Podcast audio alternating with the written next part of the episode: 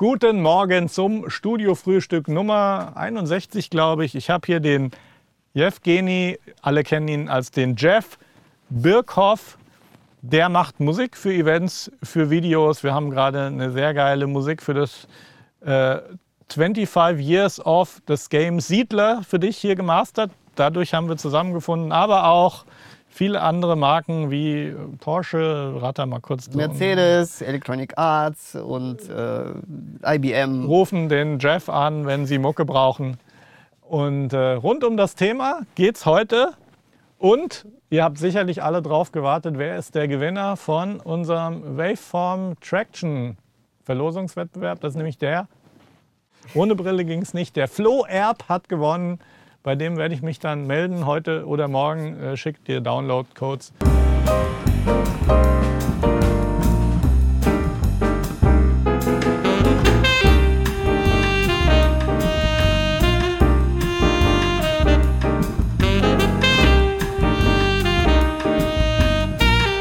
Jevgeni Jeff Birkhoff, Musikproduzent, Komponist und Sounddesigner. Du bist heute Morgen angereist aus Köln Aus mit Köln, dem Auto.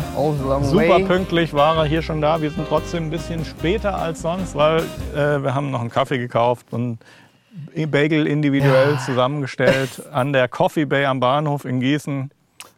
Ja, vielleicht schenken die uns mal einen Gutschein oder so. Ein Versuch ist es immer wert. Ja, und wir werden uns jetzt gegenseitig so ein bisschen ausfragen. Ganz genau. Er hat schon gefragt, er hat schon gemeint, so Ja. ein bisschen nervös und das Thema, Ja, das ist halt irgendwie live vor der Kamera. Ja. Weil man muss ja irgendwie die Kamera auch wegblenden können, damit man Mhm. dann auch irgendwie sich natürlich verhält. Und da, also ich bin, ich bin ein bisschen aufgeregt. also mir, mir geht's so und äh, habe ich gerade ganz kurz gerade angedeutet, ich bin immer aufgeregt, wenn es nicht live ist. Und äh, ich habe auch irgendwie überlegt, irgendwann, warum ist das? Und es ist einfach so, wenn ich jetzt äh, ein Video produziere, kann ich immer noch einen Take und noch einen Take und noch einen Take machen. Und da ich ja 30 Jahre im Keller saß und äh, als Perfektionist an Musikproduktion gebastelt habe, ist das ja auch meine natürliche Herangehensweise, äh, 100 Takes zu machen von allen.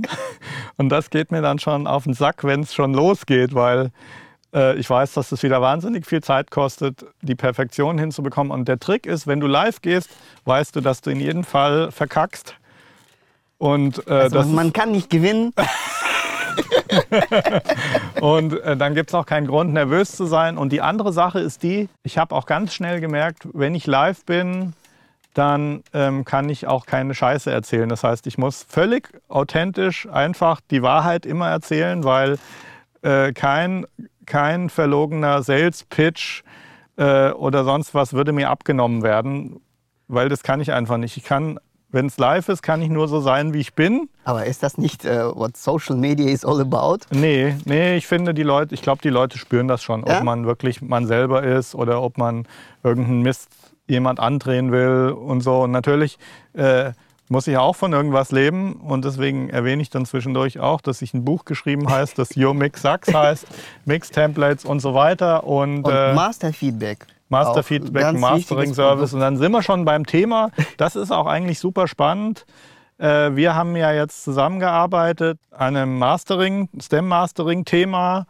Ähm, Du hast nämlich äh, Musik gemacht zu einem Jubiläums-Werbespot, Trailer, genau. Trailer für das Game Siedler. Für, für das Game Siedler, beziehungsweise es ist, glaube ich, kein neues Game, sondern es wurde, also Siedler, das Spiel, gibt es schon seit mehreren Jahren, Jahrzehnt, Jahrzehnten. Mhm. Ich glaube, das war jetzt 25-jähriges Jubiläum.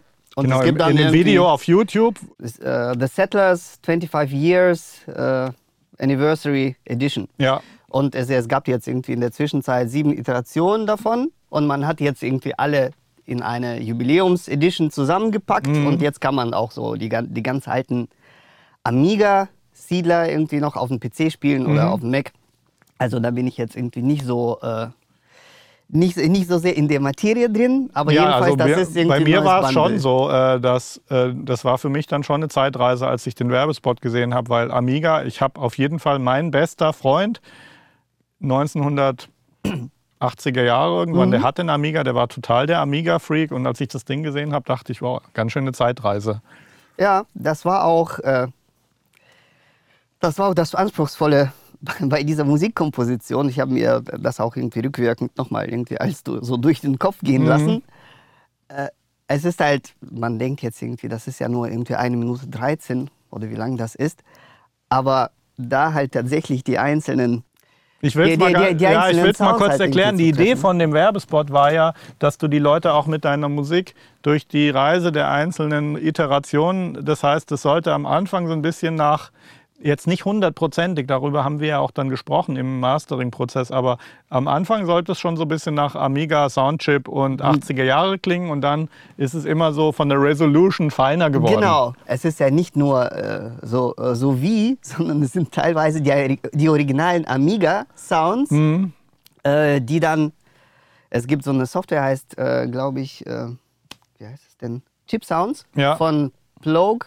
Da gibt es ja auch ein ganz eigenes Genre, Chiptunes. Wir haben auch hier unheimlich viel Chiptunes gemastert für Leute. Deswegen haben wir da auch ganz gute Erfahrungen gesammelt, äh, von wegen Bit-Crushing und Frequenzen einfach wegnehmen und mal überlegen, wie haben denn die Chips damals funktioniert. Also wir hatten da schon ziemlich guten Background. Wir haben, glaube ich, für einen japanischen Chiptunes-Act haben wir diverse EPs gemastert. Und da geht es halt immer darum, diesen Biss reinzubringen, diesen 8-Bit, 12-Bit-Biss, den, an den ich mich noch sehr gut erinnern kann von den ersten Samplern und Ja. Chips, Computerchips. Und diese, dieses Plugin macht halt, ich glaube, das simuliert sogar das Verhalten von diesem Amiga-Chip, Ja. der dann auch irgendwie, das ist ja das, wo du, was du, wo du gemeckert hast, dass also irgendwas mit Sampling Rates stimmt da nicht, aber das ist wohl genau das, was Mhm. Ja, ja.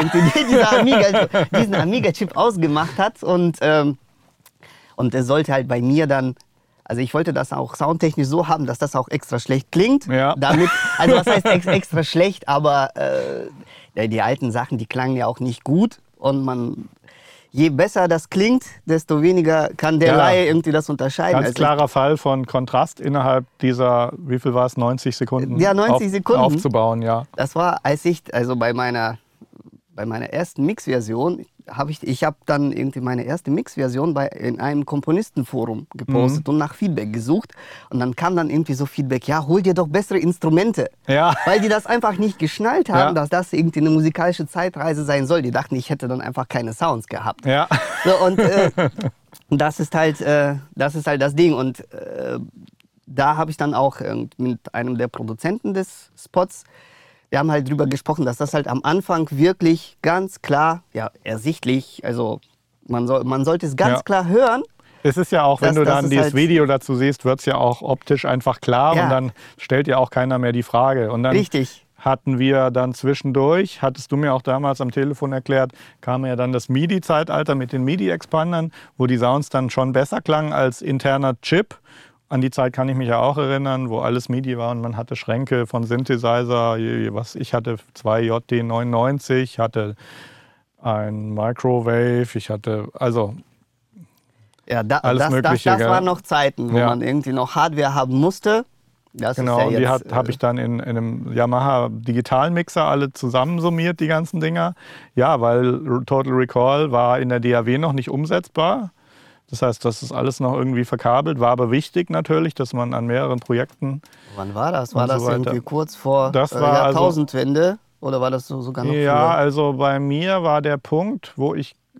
Ich bin 2000 komplett in the Box, nee, wie der ähm, Apple Power Mac G4 Dual kam, bin ich und die Waves Plugins dann Platinum die ganze Palette hatten, bin ich, habe ich angefangen zu produzieren und zu schreiben komplett in the Box, was einfach enorme Vorteile hatte. Und davor, ja, bis dahin war es immer noch Hybrid. Ich habe seit 94, nee, 93, 94 habe ich nun mit Cubase Audio schon Vocals aufgenommen, DAW-Style, aber da gab es ja noch keine Plugins oder sowas. Wann seid ihr denn irgendwie, oder wann, wann bist du von Cubase auf Logic umgeswitcht? 97, 98 so. Ich war relativ früh, ich habe das schon gleich gekauft, Logic. Und dann, ja, ich glaube 98 bin ich dann geswitcht. Mhm. Und äh, ja, als dann der Durchbruch war dann eigentlich für mich, als die diesen EXS24-Sampler gebracht haben, Ja. weil Der native Sampler, der dann irgendwie und Und da habe ich dann, ich hatte ja äh, logischerweise Hardware-Sampler, ich hatte EMU, am Schluss hatte ich vor allem EMU, mehrere äh, Akai S1000s natürlich. Roland war mein erstes System, das hatte ich noch aus den 80ern so mitgenommen, der S550, 770 und so. Und ich habe dann tatsächlich meine gesammelte Sample-Library, die ich hatte, äh, in meinen Samplern habe ich mit so einer Software, die es gab, CD-Extrakt, die gibt es glaube ich immer noch. Die habe ich umgewandelt, die hatten ganz früh das EXS-Format schon unterstützt und die habe ich mal 2001 oder so in einer Mega-Session, habe ich alles, was ich an Samples hatte, umgewandelt in EXS. Die habe ich immer noch, die Library. Das ist auch ganz schön, weil ich da wirklich auch noch so Emo-Samples aus den 80ern mit 12-Bit und so mit mir rumschleppe in meiner EXS-Library. Es ist ja teilweise, hört man jetzt wieder in bestimmten Produktionen, Mhm. so diese alten, ich, also das war vor meiner Produzierzeit, Mhm. aber es gab, glaube ich, irgendwie so auch, äh, waren das Roland-Module?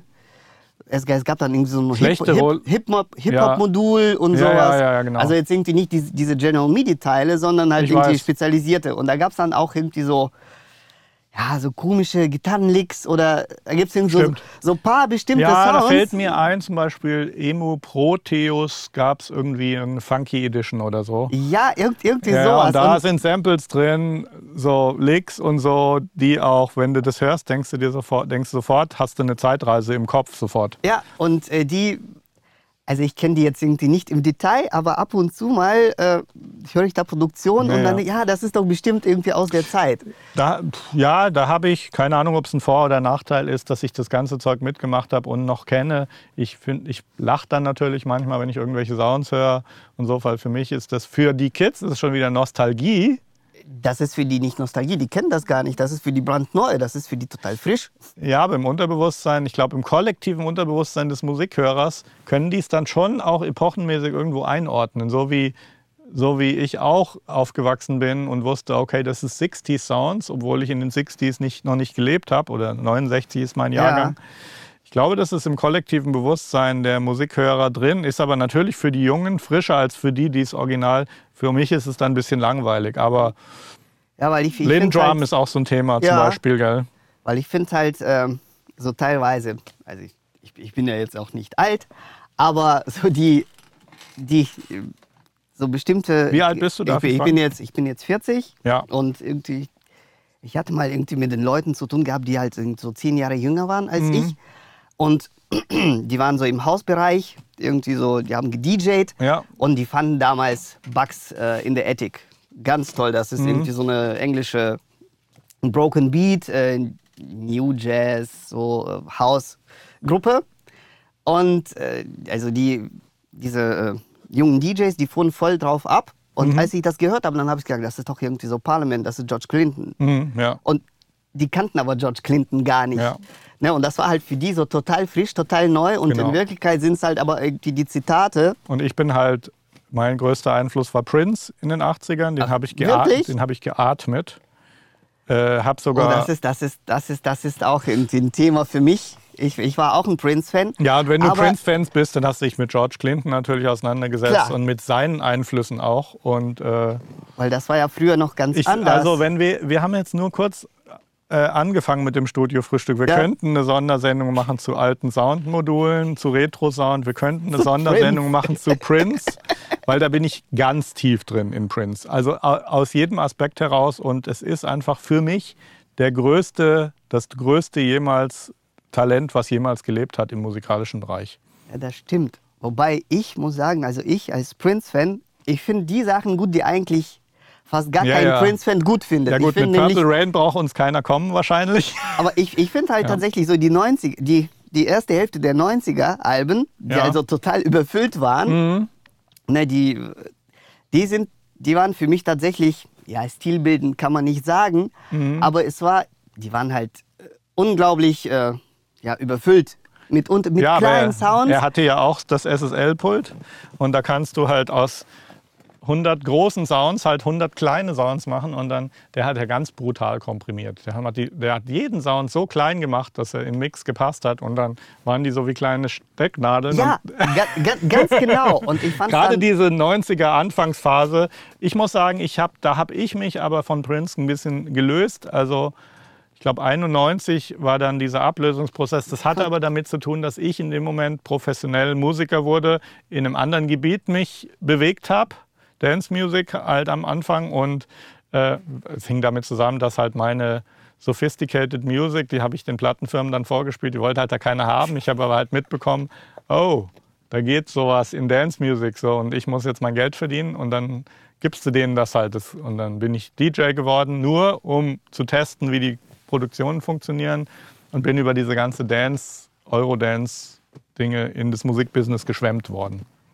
Ja, das war, war das nicht früher, äh, weil ich, ich finde es halt heutzutage, ist halt, es ist viel einfacher, Musik zu machen als früher. Früher war das tatsächlich ein finanzieller Aspekt. Du brauchtest halt irgendwie diese Kisten. Du brauchst halt, du konntest halt nicht mit äh, einem Mhm. Synthesizer-Modul Mhm. alles abdecken, sondern du brauchst halt irgendwie Ja. mehrere. Also von dem Aspekt ist es demokratisiert, weil du kaufst den Rechner, DAW-Software, musst dich ein bisschen einarbeiten, ein paar Boxen, aber damals der Einstiegspreis war ja, ich habe ja noch eine 24-Spur 1 Zoll Bandmaschine, das war schon Budget, weil 2 Zoll war Standard, 1 Zoll kam dann von Tascam. So, meine, mein Einstiegspaket war damals 10.000, 15.000 Mark. Und das ist ja Und da das hab ich- gleiche wie 10.000, 15.000 Euro Da heutzutage. habe ich drei, vier Jahre im Sommer in der Fabrik gearbeitet. Foco Büromöbel, Riesenfabrik, die sind dann pleite gegangen. Ist jetzt der größte Großraumpuff Europas, habe ich mir sagen lassen. in der gleichen Fabrik. Ja, ich habe dann noch ehrlich Büromöbel in Kartons verpackt, äh, während ich Schüler war. Dann, wir haben so viele Themen. Ich, was mich interessiert ist, wir, wir, du bist ja jetzt für mich auch so ein, so, ein, so ein Prototyp, wo ich mal nachfragen kann. Wir haben zusammen gearbeitet, du hast einen Service von mir, einen Paid Service gebucht. Ja. Wir haben ein Produkt zusammen gemacht. Du bist ein Profi, haben wir jetzt in fünf Minuten absolut schon festgestellt. Ähm, mich interessiert jetzt mal ganz äh, aus egoistischen Gründen, wie bist du auf mich gekommen? Welche Steps gab es da und wie war denn die Entscheidung, okay, ich buche jetzt das Master, Stem Mastering von Mix bei Mark Mozart? Also es war so, dass ich dich dann, glaube ich, so vor circa anderthalb Jahren auf dem Schirm hatte. Weil, was war, du, wo, wie, durch was? Ja, ein, ein, ein Freund von mir, äh, der kannte dich, glaube ich, aus seinen Songwriter-Tagen. Also der heißt Aha. Christoph Hassel. Hey Christoph. Okay. Und ähm, also als wir mal drüber gesprochen haben, hat er dich erwähnt Aha. und dann habe ich gesehen, der folgt dir. Also bin ich dann irgendwie der, äh, der Mixed bei Mark Mozart Seite gefolgt. Okay, ja. So und dadurch irgendwie sind bei mir in der Timeline dann irgendwie deine Podcasts irgendwie reingespielt Ja. worden. Ja, ja, klar, das funktioniert so, dass wenn da jemand, wir, wenn da jemand eine bestimmte, ich glaube, wir haben es irgendwie angestellt, wer sich zu 50 Prozent ein langes Video von mir einmal angesehen hat, der kriegt die Sachen wieder gezeigt. Also bei mir war das so gut. Ich, also ich kenne mich jetzt mit Facebook-Algorithmen Ja. nicht so richtig aus, aber es waren halt Facebook-Ads sind das letztlich. mehrere Freunde, Facebook-Freunde von Ja. mir, haben dich auch abonniert. Ja. Und wahrscheinlich irgendwie Facebook sieht das ja, irgendwie das, was Ah, deine Freunde okay. mögen, dann, dann musst du das ja auch mögen. Mhm. Und Ja. ähm, Okay. so, und dann bin ich halt, äh, also ich, ich habe mir jetzt auch die Podcasts, glaube ich, irgendwie nicht so aufmerksam irgendwie durchgeschaut. Ich habe Ja. dann gesehen, okay, ein Typ, irgendwie, der macht da irgendwie seinen Podcast. Und da gibt es auch ein Buch und da gibt es auch irgendwie noch ähm, die Templates. Ja. Und dann habe ich irgendwann mal, genau, und dann hast du auch noch ein bisschen Werbung für Reference-Plugin gemacht Genau. und für Sonarworks. Ja. Und ähm, also Sonarworks hatte ich damals schon. Auf Reference bin ich durch dich Mhm. aufmerksam geworden. Mhm. Und so, und dann habe ich irgendwann mal das Buch gekauft und ähm, ich habe es aber immer noch nicht gelesen. Ah. aber ich fand es irgendwie, äh, genau, das war zu der Zeit, als du den, also, äh, das kostenlose Mix-Feedback angeboten Ja. hast. Ich glaube, das, das gilt ja nach wie vor, wenn man ja, das ja. Buch kauft. ja, Dann, ja, auf jeden Fall. Und das ist halt das, was mir so persönlich immer gefehlt hat, weil ich bin halt, äh, ich bin Komponist und Sounddesigner, mache dann meine Sachen alleine. Und äh, ich habe dann, klar, natürlich irgendwie habe ich dann meine Kunden, die das dann auch gut finden, aber es ist ja dann nie, natürlich irgendwie kommt, kommt man da auch ein negatives Feedback, aber es geht dann weniger um die technischen Sachen, Mhm. sondern es geht dann irgendwie eher um Instrument gefällt nicht oder man hat Mhm. irgendwie so das Feeling nicht Ja. getroffen und so weiter und so fort. Ja. Und Das sind eher so Makrosachen Genau. eigentlich, gell? Ja. Und äh, ich bin halt, also als ich noch, äh, ja, was heißt jünger war, aber so zu Anfang bin ich dann auch teilweise, habe ich dann irgendwie zu Komponisten hingegangen, habe dann meine Sachen vorgespielt und habe dann irgendwie um Feedback gebeten. Mhm. Ja, ja. Weil, ne, was, was bringt mir halt irgendwie, ich weiß, dass die Sachen ganz, ganz ordentlich sind, aber ich brauche halt auch negatives Feedback, um, Äh, um mich zusammenzureißen oder irgendwie Mhm. Ja, zu ja, zeigen, klar. okay, da sind die Defizite, weil irgendwie, das, das ist halt, was ich zum Beispiel Ein so etwas, was? ja, Dann quietscht der Stuhl ja, nicht. et, etwas, äh, etwa, ja, was heißt, das ist nicht, nicht, äh, nicht blöd, aber zum Beispiel diese ganzen englischsprachigen Komponistenforen, Mhm. wenn man da was postet, dann sind die zu positiv für Mhm. meinen Geschmack. Klar, natürlich wollen die keinen beleidigen und das ist dann wahrscheinlich auch irgendwie diese englische Politeness. Ja, vielleicht auch die Philosophie, dass man Leute encourage, die so, Ganz gib genau. Gas und wir glauben an dich. Aber so. das ist halt, ja, ich, ja, ich, Ja. ich weiß, dass das ja irgendwie awesome ist und der Kunde findet das auch awesome, aber ich möchte halt Ja, das irgendwie. bringt dir jetzt nichts, Genau, das, das, das bringt mir halt gar nichts. Ich möchte Ja. halt irgendwie gucken, okay, was kann ich, wie kann ich das noch optimieren? So, und dann äh, habe ich gesehen, okay, da gibt es da gibt's was umsonst, da gibt es irgendwie Ja. die, äh, also das Mix-Feedback. Und dann habe ich einfach aus Jux irgendwie mal einen Track dir geschickt über äh, die, diesen Online-Tool Ja, für den also, Highbox, genau. Genau. Wobei wir haben das jetzt, wir machen es den Leuten einfacher. Wer das verwenden will, kann das. Aber wir haben jetzt auch feedback at mixedbymarkmozart.com einfach eine E-Mail-Adresse. Also man kann einfach ein MP3 an eine E-Mail-Adresse schicken. Ja, und äh, also ich, ich, ich habe das dann in Anspruch genommen Mhm. und also als Antwort habe ich dann bekommen, ja, hab nichts auszusetzen. Dann dachte ich Ah, Scheiße. na toll. also habe ich dann irgendwie noch einen zweiten Track mal rüber geschickt und da, da kam halt irgendwie so ein bisschen Feedback. Ja, Äh, und äh, so dann, dann so der, der, der und ich, ich fand es aber an sich als Idee, Mhm. fand ich das irgendwie ganz gut. Da gibt es halt jemanden, der dir einfach irgendwie Feedback gibt zu deinem Mix. Mhm. Weil zu Hause klingt es immer gut. Mhm. So, äh, klar, du schraubst es ja so, genau, du dass es schaust, klingt. Ja. genau, und du schaust halt so, äh, dass es klingt. Aber halt im Detail kriegst halt irgendwie nicht immer ein detailliertes Mhm. Feedback, ein Laie oder kann, kann das ja auch gar nicht artikulieren, auch wenn Mhm. die irgendwie. Also ich bin halt der Überzeugung, dass auch ein Laie alles hört, was wir auch so hören. Ja, der ist einfach nur nicht in der Lage, irgendwie das Ja, irgendwie der- in Worte zu fassen. Der spürt das auch. Ganz, ganz, äh, ganz genau. Also für mich waren immer einfach die zwei Punkte, die auch dann der Grund sind, weswegen man bei uns ein Stem-Mastering bucht. Ähm, du steckst halt in deiner Produktion zu tief drin, wenn du da ein paar Tage oder manchmal Wochen, du kennst es ja, man, Ja. manchmal dauert ein Projekt ja echt lange, auch gerade wenn du mit Agenturen arbeitest, wo dann zwölf Leute am Tisch sitzen, die, deren Meinungen sich auch unterscheiden und wo du dann als jedem recht machen musst.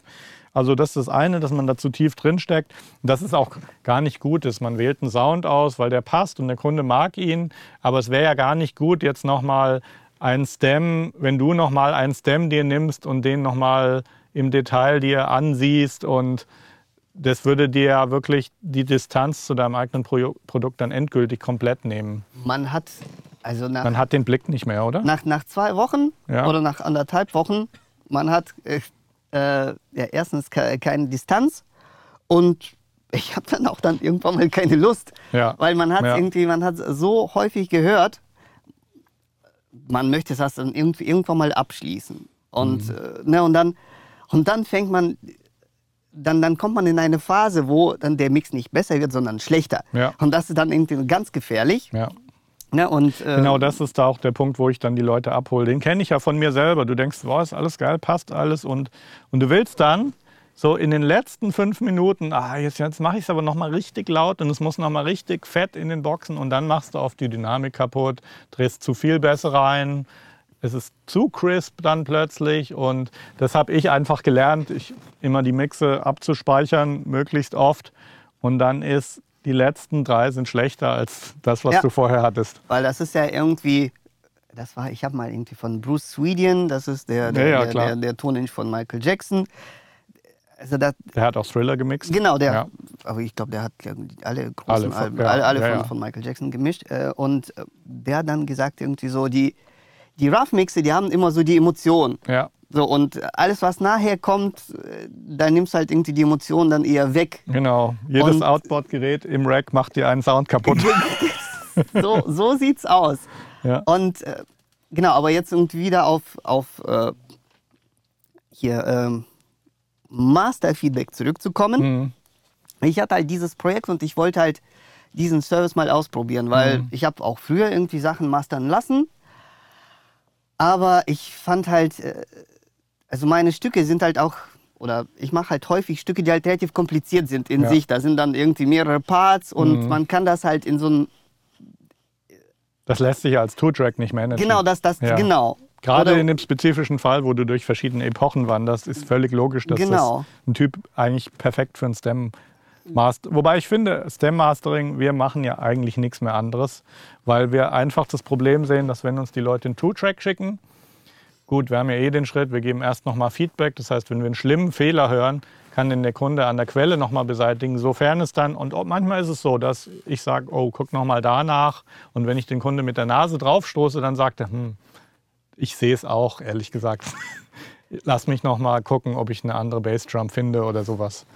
Ja, man hat sich dann einfach satt gehört und Ja. es ist ja so, nach dem fünften Mal kann man sich dann alles sch auch schön hören Mhm. und äh, das ist halt, das ist halt sehr wichtig und dann dachte ich, okay, das ist irgendwie so ein, so ein, so ein komplexes Projekt, dann irgendwie Mhm. und Stem Mastering ist eigentlich so, also ich, ich habe mir davon erhofft, dass äh, dadurch halt ich äh, meine Produktion halt irgendwie ein bisschen auf eine höhere Ebene hieven kann Mhm. und das ist dann auch passiert. Mhm.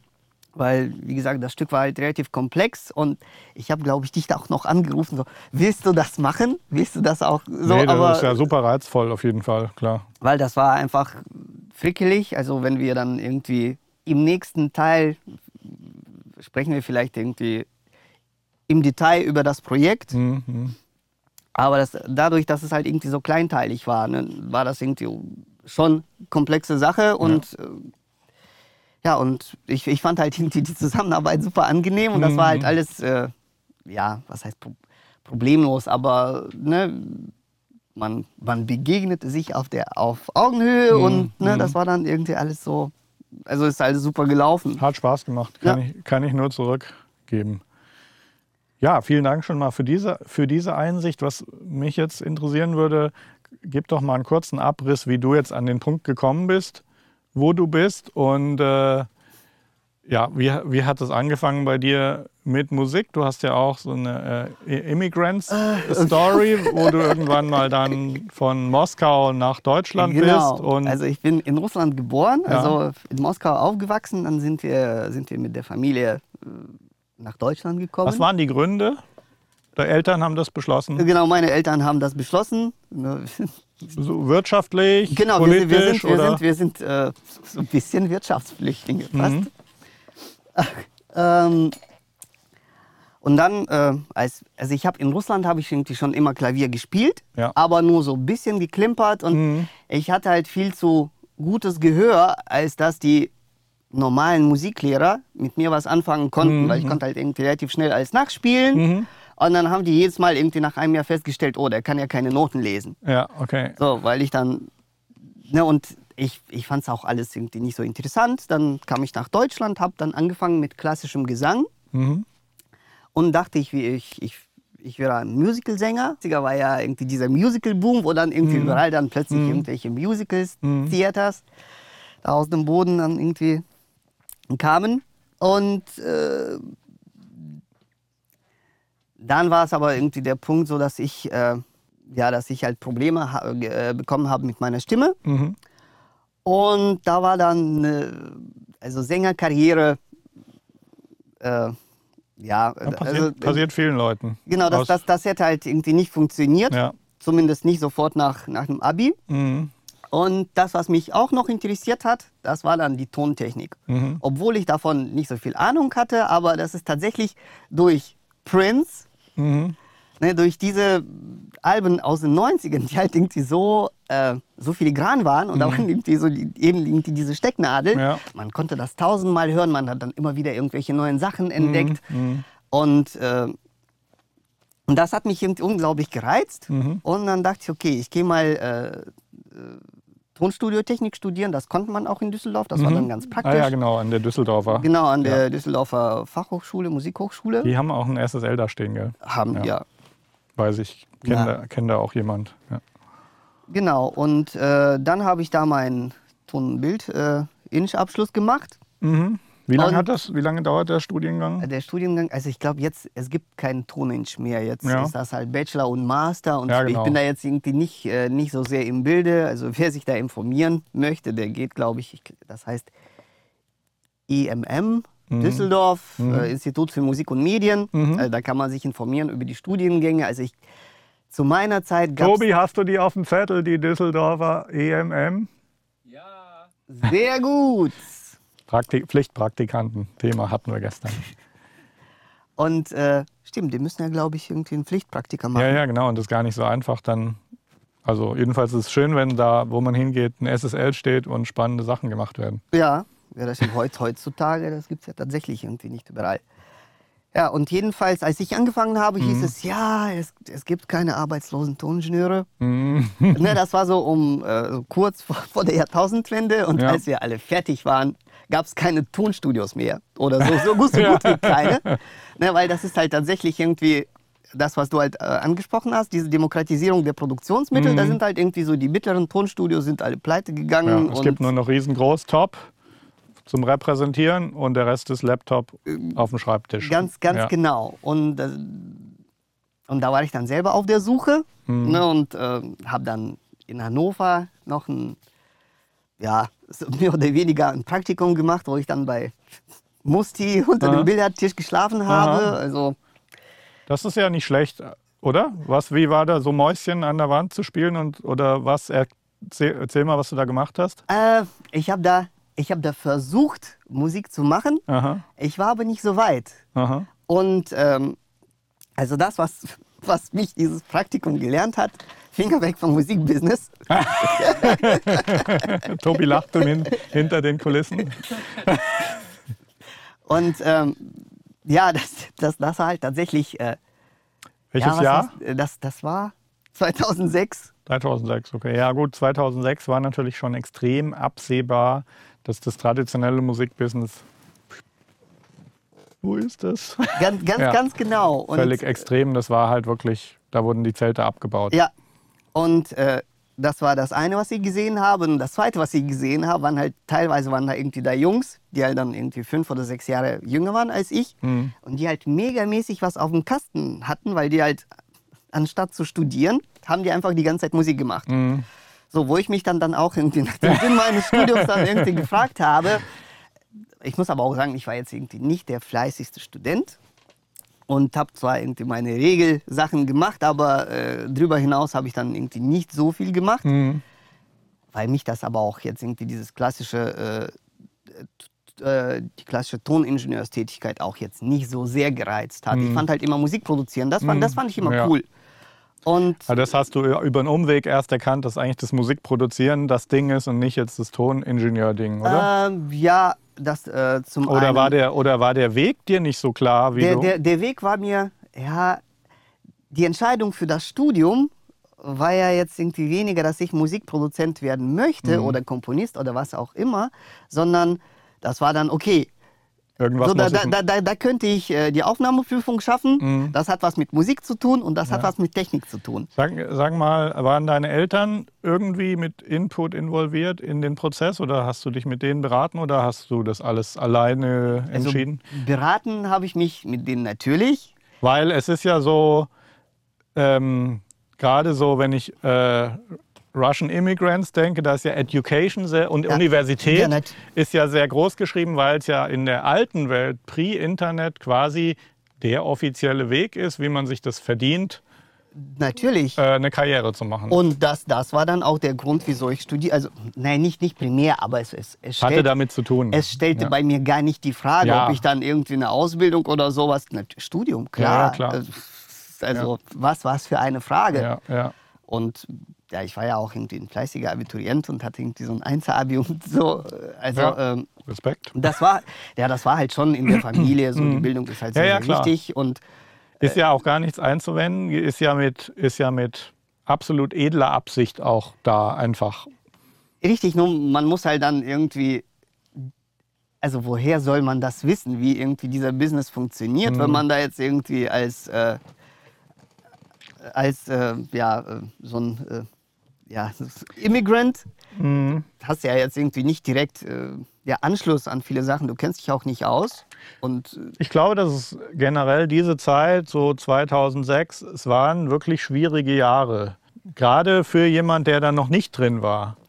Ich habe jetzt in der Zeit dann eher, eher Glück gehabt. Ich habe auch gesehen, dass es schwierig war. Ich habe aber 2003 mit Brosis, Platin, an Platin-Projekt mit 2006 an ja, mitgearbeitet. du hast ja die Superzeit mitgenommen. äh, Nee? ja. Oder die Superzeit war dann irgendwie noch früher? Superzeit, in dem Moment, wo dann in dem Moment, wo dann Casting beginn, begann, Castingshows, das war ja nur eine ganze Phase, hatten die Plattenfirmen schon relativ viel Leverage und du warst als Produzent dann schon auch ziemlich austauschbar.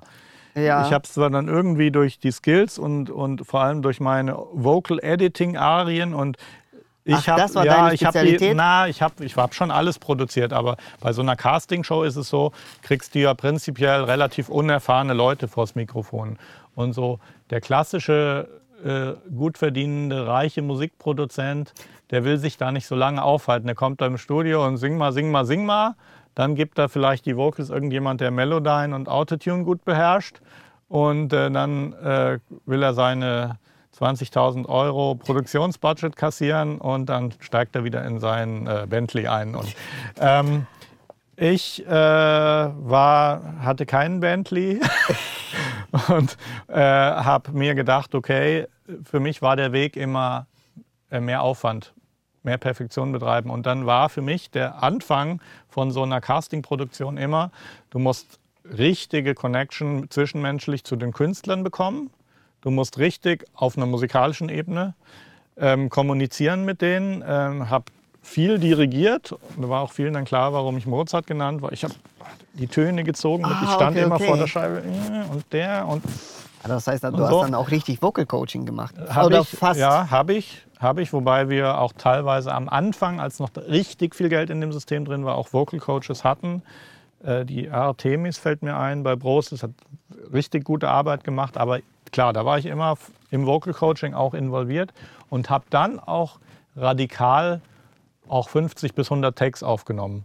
Und das, da sammelst du dann so viel Material. Ich kann mich an eine Brosis-Produktion äh, erinnern, da habe ich 13 Gigabyte Vocals aufgenommen. Weil das waren sechs Leute, die wollten auch alle jeden Part singen, weil das war dann so eine Art War- Aber Wettbewerb. war das nicht festge festgelegt, wer was irgendwie singen muss? Na, da habe ich die, da, da war ich eben der, der mit der Band auch kommuniziert hat und äh, der Trick war dann, dass ich halt dann mich eingeschlossen habe. Ich kann mich erinnern, einen Albumtrack auf dem Brosis-Album habe ich sechs Wochen Vocals zusammengebaut, nicht editiert, weil ich hatte so viel Takes. Sechs Wochen? Sechs Hab ich Wochen. das richtig ja, verstanden? sechs Wochen. Ich hatte Zeit, weil ich äh, der, mit der Erste war, der mit denen im Studio war. Das heißt, der Release, das war, hat so gepasst. Und die Sache welcher, ist, welcher Song war das, wenn ich fragen darf? äh, der heißt Walking With You auf dem ersten Brosis-Album. Aber das war ein Albumtrack. Also das Albumtrack, eine Ballade, die aber dazu geführt hat, dass dann bei dem Abhören von diesem Album sowohl die A&Rs als auch Universal-Chefs als auch die Bands gesagt haben, und ich habe dann in Folge, die nächsten zwei Jahre, war ich so eine Art der Haus- und Hofproduzent von der Band. cool. Durch diesen einen Track. Und der Trick war halt, dass äh, die Band, klar, die haben hart gearbeitet mit mir im Studio, aber generell zieht sich das über die Casting Acts, hat sich das immer wie ein roter Faden gezogen. Die haben dann die Produktion gehört und haben gesagt, der kann meine Vocals besser produzieren und aufnehmen. Die Technik dahin, ich habe jetzt auch gar, und der Trick war eben, ich habe nicht Melodyne oder Autotune genommen, sondern ich habe halt so viel Material gehabt. Ich habe einfach 100 Takes gehabt und wenn du 100 Takes hast und suchst von jeder Silbe wirklich äh, den goldenen Take. Und du kannst auch wirklich dann Vocals produzieren, weil du fängst an beim ersten Wort, bei der ersten Silbe. Und du, äh, du kannst dir das zusammenbauen, du kannst auch eine Kurve schaffen, du weißt genau, wie die nächste Silbe klingen muss. Und du hast 100 Shots, die richtige Silbe, den richtigen Ausdruck, Ton und so weiter zu finden. Wow. Und äh, ich habe dann auch äh, zwei, drei Jahre später habe ich äh, Produzenten kennengelernt, war nicht der Max Martin, aber Leute, die mit den Backstreet Boys ein bisschen produziert haben und die haben mir erzählt, dass, es, dass sie über genau den gleichen Weg auch, das ist einfach so, du musst einfach, du hast, Du musst sehen, dass du am Frontend mit, mit solchen Casting oder auch Stars am Frontend Material sammelst, so viel du kannst, wirklich in Massen, während du gleichzeitig versuchst, die musikalische Qualität durch Coaching und zwischenmenschliche Geschichten hochzuhalten. Und dann irgendwann hast du keine Chance auf einen Second Chance. Da irgendwann hast du halt dann deine 13 Gigabyte Vocals und dann ist dein Skill als Produzent gefragt. Kannst du, kannst du, schmeißt du das durch irgendein Plugin?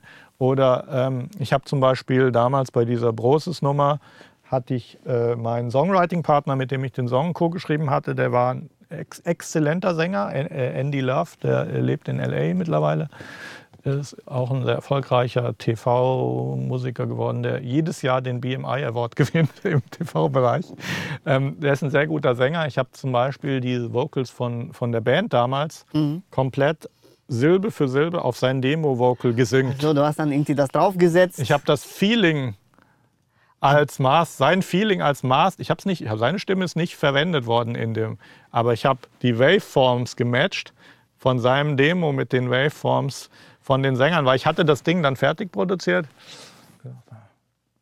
Irgendwie stimmt's, aber irgendwie habe ich nicht das Feeling von dem Demo. Und ich habe mir überlegt, was ist das Feeling von dem Demo? Phrasierung. Und dann habe ich gesagt, okay, das ist jetzt mein, mein Phrase Guide und habe mir theoretisch gedacht, okay, wenn jetzt die produzierten Sänger von mir auf die Mikromillisekunde die gleiche Phrasierung haben wie der Demosänger, dann müsste es doch genauso klingen wie der Demosänger. Vom, dann müsste es mir das gleiche Feeling geben. Und es hat funktioniert. Aber was ich mich jetzt hier frage, bei so einer kleinteiligen Editierung, Mhm. geht da nicht der emotionale Bogen verloren? Also die das- Performance von hab- einem Sänger oder ist, da, Nee, ist das so nein, austauschbar, dass das. Nee, überhaupt nicht. Und zwar deswegen, weil meine Arbeitsweise Silbe, Silbe, Silbe, du fängst vorne an. Ich war immer davon ausgegangen, du hörst, die Hörer hören Musik sequen- sequenziell. Das ja. heißt, wenn einer einen Song bis zur Stelle X hört, hat er den nur bis zur Stelle X gehört. Was danach kommt, in, beeinflusst sein Feeling nicht, wenn, weil er es noch nicht gehört hat. Meine Theorie beim Zusammenbauen war, die erste Silbe, die kommt, muss die maximale Emotion haben.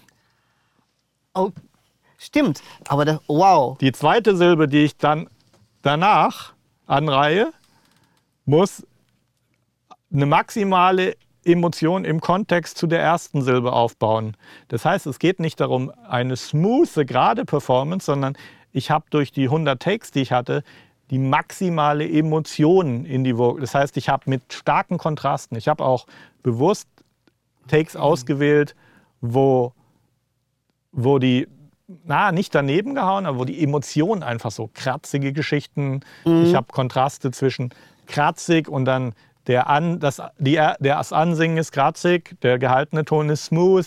Und dieses so richtig, wie das von einem richtig geilen, das war ja diese RB-Zeit 2000, wie das von einem richtig geilen Usher oder so, stellst du dir vor die Emotionen, die Atemgeräusche, Ja. der Ton. Es ist halt ein maximales, maximale Emotion, maximale Kontraste.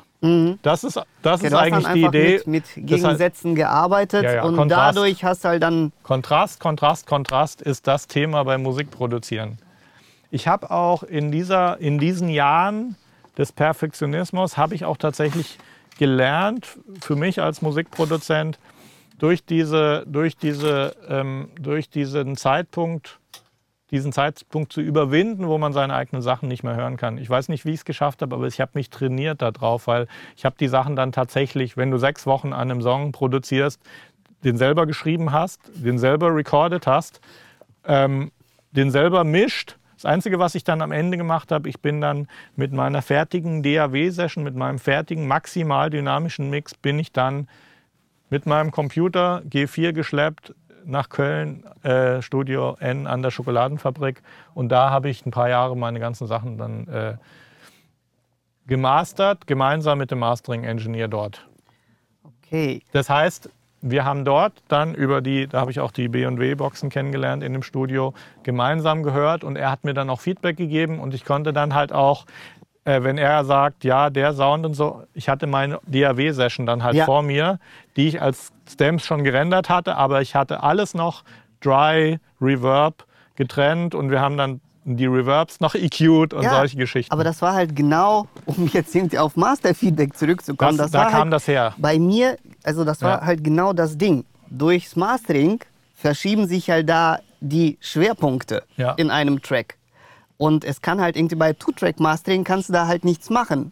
Beziehungsweise du, du kannst halt nur versuchen, dann musst du halt nochmal in den Mix gehen und alles Ja. komplett ändern und Ja. vielleicht, und das ist ja immer so Hit und Miss, vielleicht funktioniert's, vielleicht nicht, weil du weißt halt irgendwie letzten Endes nichts, nicht wie es vor Ort beim äh, klingt. Und bei Stem Mastering hast du ja dann noch die Möglichkeit, die, auf die einzelnen Sachen, auf die Genau. auf Balancing irgendwie Einfluss zu nehmen. Und, und so heute weiter ist es so ja noch viel einfacher. Du kannst ja mit deinem, du kannst ja mit deinem Laptop ins Auto gehen, per Bluetooth Audio das im Autoradio abspielen und du kannst halt dann, wenn du im Auto mehr die Bassdrum, du kannst im Auto mit deinem Laptop die Bassdrum anpassen, so dass sie im Auto klingt. Ja. Und, das, und ich habe damals halt auch alles schon mit Stem ähm, im Stem-Mastering-Format, also in, als Stem-Session mit mir rumgetragen. Wow, aber ich, ich finde halt irgendwie gerade diese, also Brosis und äh, die Ja, Casting Band Monrose, die, die, das, äh, das Jimmy Blue, Ochsenknecht. persönlich also, irgendwie ja. so spannend, weil ne, das ist ja dann irgendwie, das war dann für mich damals irgendwie so faszinierend. Das war halt so die Produzentenwelt, Ja. die ich dann auch bewundert habe, weil ich dann, ich wusste, okay, irgendwie, das sind ja eher weniger die Künstler, die im Vordergrund stehen, sondern das sind die Hintermänner, die halt irgendwie die richtige Arbeit machen. So, zu- also, ja, so als, ich weiß es nicht. Äh, potenziell haben dann die Künstler natürlich trotzdem auch mehr Geld verdient. Und es war so ein bisschen, Vorge so, so ein bisschen Vorgeschmack. Ein paar der Künstler haben es ja auch in diese Social-Media-Welt geschafft. Äh, Giovanni Zarella äh, zum Beispiel. weiß nicht, ob du den kennst. also ich, ich, ich weiß, wer das ist. Ja. Ja. Ähm, aber es war noch so an der Grenze. Äh, heute wären ja jeder Einzelne, wenn so eine Band so einen Erfolg hätte wie Monrose oder Broses, wäre ja jeder Einzelne quasi sofort Social Media Influencer, Genau. hätte Millionen Follower. Ein paar davon existieren ja auch noch in der Welt. Aber es war so davor. Aber es, man, du hast dann schon gesehen, dass letztlich dann die Stars, sofern sie das richtig machen, die Attention, die sie bekommen durch die Öffentlichkeit, sofern sie das in die richtigen Bahnen lenken, haben die Stars dann am Ende schon irgendwie auch den Leverage. Gleichzeitig ist es natürlich so, dass aus dieser ganzen Casting-Welt der 2000er auch sehr wenige übrig geblieben sind, die dann tatsächlich äh, ihren Lebensunterhalt davon heute immer noch finanzieren, in welcher Art auch immer, ob als TV-Moderatoren oder Ja, es gehört ja auch noch ein bisschen mehr dazu, als nur Talent zu haben. Also Talent ist, das Mhm. schadet natürlich nicht, aber es gehört halt viel, viel mehr dazu. Und man muss halt irgendwie dieses Hustling, Hustling, das, das ist halt das, was du Ja. halt machen musst. Und äh, das ist ja zum Beispiel auch ja, bei, bei den Komponisten oder sowas. Man, man ist da jetzt irgendwie nicht so sehr, dass man dann irgendwie in die Öffentlichkeit geht Mhm. und so weiter und so fort. Das ist aber das, was man machen muss. Da sind wir schon eigentlich beim guten Thema. Vielleicht ist es ein Thema, wo ich auch dir mal Fragen beantworten kann.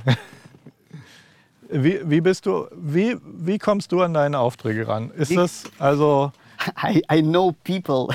Ja, also genau. es, es, es ist tatsächlich so, dass äh, ich nicht aufgrund meines, meines Studiums an die Aufträge komme oder also es ist tatsächlich so, dass äh, ich versuche, also neue Agenturen kennenzulernen. ja, Man versucht halt die Verantwortlichen bei den Agenturen zu finden und stellt sich vor. mhm.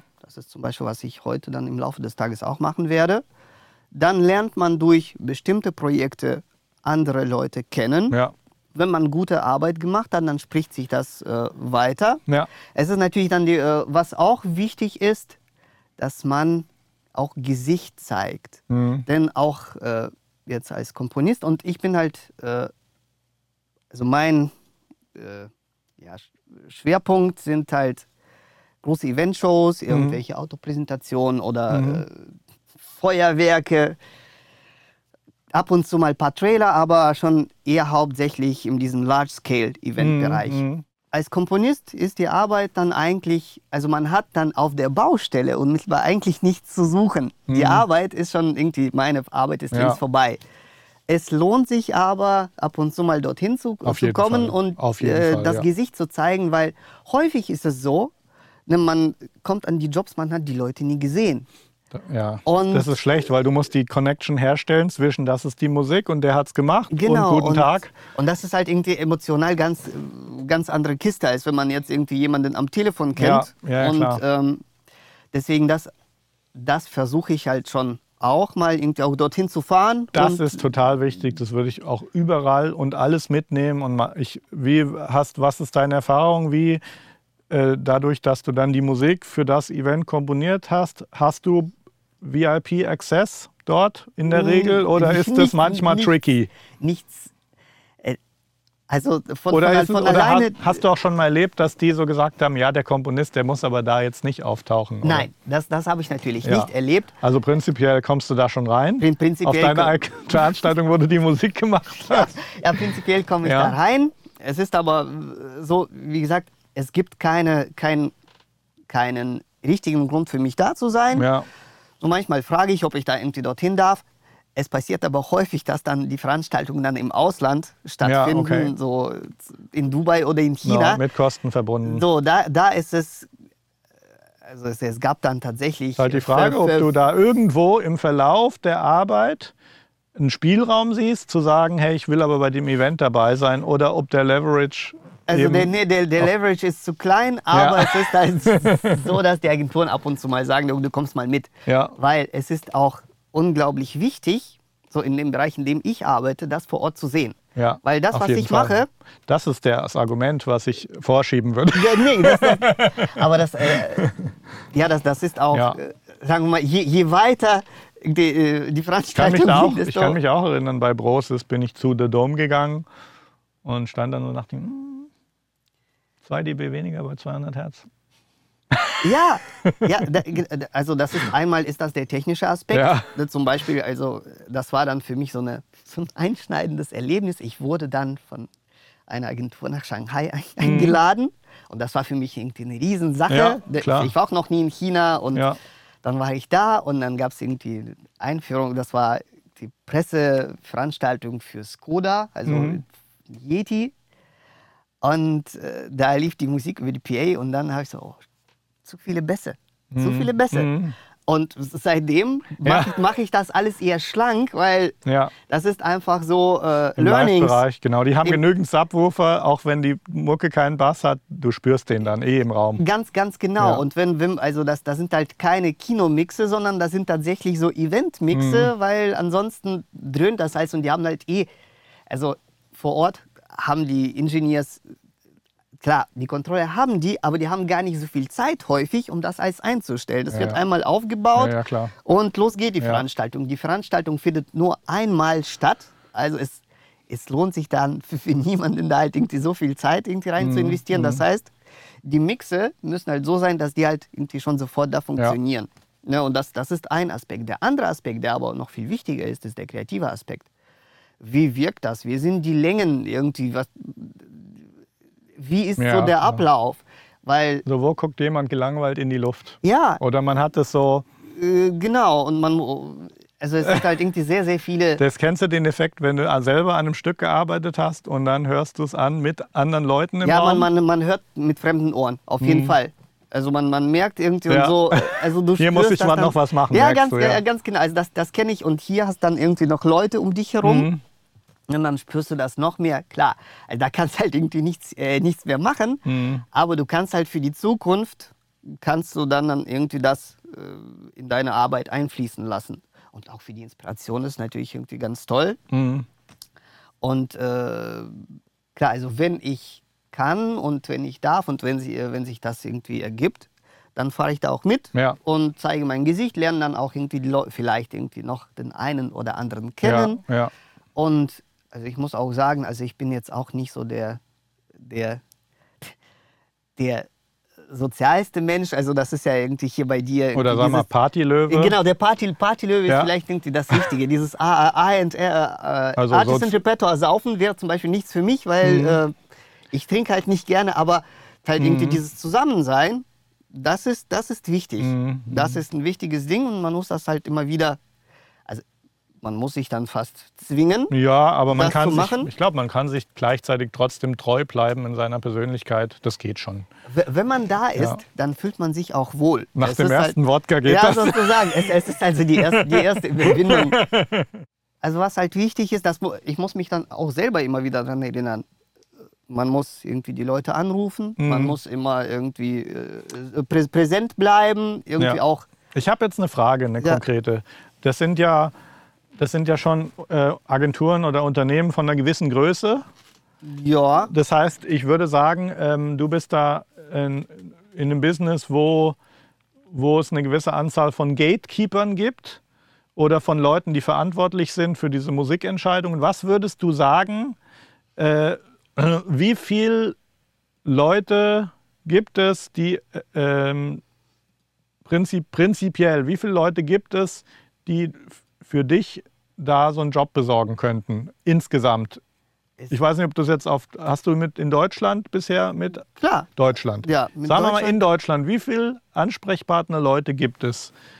So, oder das ist eine Vermutung Es- wahrscheinlich, Es, aber funkt, äh, also es, so die klassischen Gatekeeper gibt es da nicht. Es gibt halt entweder einen Projektleiter oder Produzent es oder ist- Konzeptioner. Es steht jemand vor der, vor der Situation, dass er jemand braucht, der ihm Musik zuarbeitet Ganz- für ein bestimmtes Projekt. Ganz genau, das ist Und, der. und alle Leute, die auf einem gewissen finanziellen Niveau, die auch die Budgets haben, das in Deutschland machen, die müsstest du eigentlich alle kennen. die müsste ich alle kennen. Das Problem ist, es, es ist nicht so einfach, die zu kennen, weil da sind dann, also jetzt im Filmbereich, da weiß man, okay, da sind die und die Player. Ja, Jetzt im Eventbereich, da gibt es halt sehr viele ja, Hidden Champions, Ja. sozusagen. Die sind dann, ähm, die sind jetzt auch von der Größe nicht so riesengroß, aber die machen halt sehr, sehr große Geschichten. Da spielt jetzt halt für mich irgendwie, äh, da kommt für mich jetzt das Thema Social Media rein, weil äh, die Idee ist im Grunde genommen, äh, Content zu machen, der diese Leute interessiert. Das ist am Anfang erstmal irgendwie ein abstrakter Ansatz, aber jetzt einen Podcast zum Beispiel zu machen, wo es um solche Event, Musik, Organisation, ich, so, ich fange jetzt mal so im Makro an, aber das ist das, über das ich an deiner Stelle nachdenken würde, weil ähm, ich habe im Grunde genommen mit meinem Buch gesagt, okay, ähm, wir, wir oder zum jetzigen Zeitpunkt ist eigentlich die Idee da, dass wir versuchen, Leute, die äh, Musik produzieren, auf, in ihrem, auf ihrem ganzen Karrierezyklus zu unterstützen. Was Mhm. jetzt was ist, was ich jetzt vom, vom was mir der Tobi jetzt nochmal so deutlich gesagt hab, hat, weil er auch mich dadurch kennengelernt hat. Das heißt, äh, wir versuchen eine große Bandbreite anzubieten, wo wir Leuten helfen können. Also angefangen bei dem Buch, was sicherlich ambitionierte Leute anspricht, aber auch für einen Anfänger auch erstmal, Your Mix sagst, okay, ja, mein Mix sagt wirklich, das könnte für mich, könnte mein Buch sein. Äh, wenn die Leute dann das Buch gelesen haben, stellt sich die Frage, hm, jetzt bräuchte ich vielleicht mal eine Logic-Session, wo ich mal sehe, wie das in der Praxis zusammengebaut wird. Da holen wir sie ab. Dann haben sie einen Song produziert und sagen, hm, jetzt bräuchte ich jemanden, der mir irgendwie nochmal Feedback gibt. Und, der und dann, jetzt habe ich Feedback, aber jetzt sitze ich schon vier Wochen dran. Wer könnte mir das mastern? Und so, wir, Okay, und das wenn heißt, ich das fertig habe, wohin damit?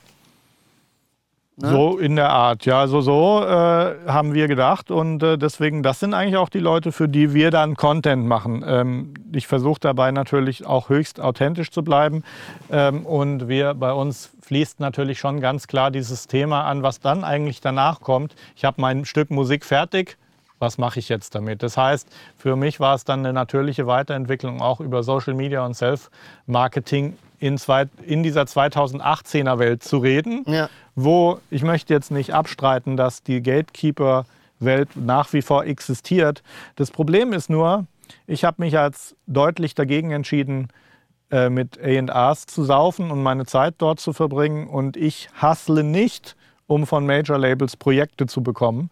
Das hat den einfachen Grund, weil ich auf die andere Art und Weise mehr Geld verdiene. Aus dem Grund, weil Leute jetzt auf mich zukommen, weil wenn sie Thema, oh, ich brauche einen Mix, oh, ich brauche einen Master, oh, wer könnte mir da helfen, der Kopf zu meiner Marke wandert. Und das Ja. ist das, was ich über Jahre, das ist das, was man Branding nennt und was mich unabhängig macht von den Labels. Und wenn ich mir jetzt so einen Vertrag ansehe, ich habe jetzt gerade so einen Castingshow-Vertrag in die Hände bekommen aus anderen Gründen. Machst du mit? Oder, oder, oder bist du der Juror? Ähm, weder noch, aber äh, egal. Da ist auch eine Geheimhaltung drin. Ich habe ihn auf den Tisch bekommen, durchgelesen. Wenn du dir so einen Vertrag durchliest, dann sagst du auch, nee, in dieser Welt äh, lohnt sich eigentlich nicht, sich zu bewegen. Zumal dann auch so eine Castingshow mittlerweile, wenn du dir anschaust, was du selber auf Social Media machen kannst, ähm, und dann schaust du dir an, was die alten Media-Brands für Leverage haben, dann geht der Leverage von denen deutlich zurück. Der andere Leverage geht, geht hoch. Und ich würde mittlerweile sogar sagen, dass du das, was eine Castingshow dir an Öffentlichkeit geben kannst, das kannst du auch selber machen mit Social Media. Es ist viel Arbeit dann. Es, es ist viel Arbeit, Aber du, du musst halt kannst- viele gute Ideen, also du, musst, du brauchst auch gute Ideen. du brauchst das Talent prinzipiell und du musst von Marketing auch ein bisschen Ahnung haben, aber ähm, die Attraktivität dieser äh, Five Old Men der äh, Old School Media Agent, Agencies, ich habe das immer so als Sinnbild. Die sind nicht alt, die Männer, die dort arbeiten. Ich werde auch älter. Ist jetzt auch nicht böse gemeint. Äh, Ich freue mich auch schon darauf, selber ein Old Man zu sein und Großvater und alles. Aber die Idee ist ja, dass du die, die Tatsache ist ja, dass äh, äh, allein sowas zu machen, was wir hier machen, eine Live-Übertragung hier aus dem Studio, die potenziell, also ich habe ja Videos und Podcasts auf Facebook gemacht, die haben Hunderttausende von Leute gesehen. Das ging ja vor 20 Jahren gar nicht, ohne dass eine große Media Company involviert war, ein Satelliten, äh, ein Truck draußen, wie vom Fußballstadion, ein Kabelbaum, ein Team. Das geht ja heute mit einem Smartphone. Ja, aber das, das ist genau ähm, das, was ich, also, der, also Stich, Stichwort ist hier die Marke. Ja, Weil das ist, also, was heißt mein Beispiel, aber zum Beispiel Hans Zimmer ja, ist auch wieder so eine Marke. ja. Macht Hans Zimmer total innovative Musik. Manchmal, nicht immer. Mhm. Und der hat halt irgendwie diesen bombastischen Sound entwickelt und der hat auch viele gute Sachen Die Marke, gemacht. die Marke führt dazu, Aber die Marke ist halt sehr wichtig. ja, wenn du zwei Leute nimmst, es gibt sicherlich den Hans Zimmer und du kannst daneben gibt es sicherlich einen, der genauso talentiert ist und das in der gleichen Art produzieren könnte. Wenn die Filmproduktionsfirmen an Hans Zimmer denken, dann wird schon mal hier ein bisschen Budget weggenommen und bei Hans Zimmer ein bisschen Budget draufgeschlagen. Ga- ganz genau. Und das ist die Brand. Das heißt, Brand gewinnt Ja. immer. Ja. Nee, das ist deswegen, das war auch für mich dann die Entscheidung äh, früher, also als ich angefangen habe, musste, also ich brauchte auch eine Webseite und dann dachte ich, okay, äh, also meine, meine Denke war erstmal, okay, ich, ich nehme jetzt irgendwie so, einen- so einen Namen, so einen abstrakten Namen Ja. und tu so, als ob ich größer wäre als Fake it till you make it. Genau, Ja. also das hieß dann irgendwie Sonic Universe, ein Ja. nicht aussagender Mhm. Name. Ne, und ähm, dann irgendwann mal bin ich dahinter gekommen, wenn die Leute zu mir kommen, die, die, die sagen nicht, okay, wir gehen jetzt zu Sonic Universe und lassen da Musik machen, sondern die sagen, wir gehen zu Jeff oder wir gehen zu Evgeny, Mhm. die gehen zu mir. Ja. Also muss ich mich tatsächlich mit, mit meinem Gesicht positionieren. Dein Gesicht und dein Name ist das Einzige, was, was dir keiner wegnehmen kann, Ganz was du genau. bis an dein Lebensende behältst. Ja, und das Ja. ist halt auch, was ich inzwischen halt ziemlich albern finde, wenn ich da die Webseiten sehe, wo dann steht, wir, wir, und allein irgendwie von der Webseite her siehst du, dass das eigentlich ein Mann-Unternehmen ist. Mhm, mhm. Und äh, das, das ist dann, das wirkt nach außen dann nicht größer, sondern eher albern. Ja, ist nicht glaubwürdig. Genau, das ja. ist nicht glaubwürdig. Also, und ne, deswegen habe ich jetzt auch, ja, wobei bei meiner Webseite habe ich mich jetzt auch ein bisschen versteckt. Also die heißt äh, jbf.productions. Mhm. Und aber JBF ist halt irgendwie die, die Abkürzung von meinem Namen. Mhm. Ne, Evgeny Birkhoff, JBF. Also ich würde Und- auf jeden Fall auch dafür, ein Ansatzpunkt ist auf jeden Fall dann die Projekte, die du machst, einfach auch sichtbar, sichtbar zu machen. Ich kann mir vorstellen, du bist ja dann absolut in diesem B2B-Bereich. Ich würde auf jeden Fall äh, ähm, LinkedIn intensiv verwenden. Da würde ich Aber LinkedIn tatsächlich dann auch irgendwie die Links posten, da halt in Ja, der LinkedIn, äh, vergiss mal alles, was du über LinkedIn weißt. Äh, Ich LinkedIn, weiß über LinkedIn eigentlich nichts. Ja, LinkedIn, äh, Link, äh, betrachte LinkedIn als das gleiche wie Facebook, was eine Timeline hat. Okay. Und poste Content, schreib Artikel, mach sichtbar allein die Projekte, an denen du arbeitest, weil, okay, der hat hier für, keine Ahnung, äh, Autohersteller, Gamefirma und so gearbeitet.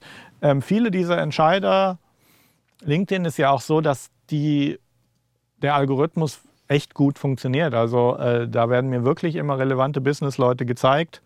okay. Äh, für meinen B2B-Bereich, also das funktioniert da erstaunlich gut.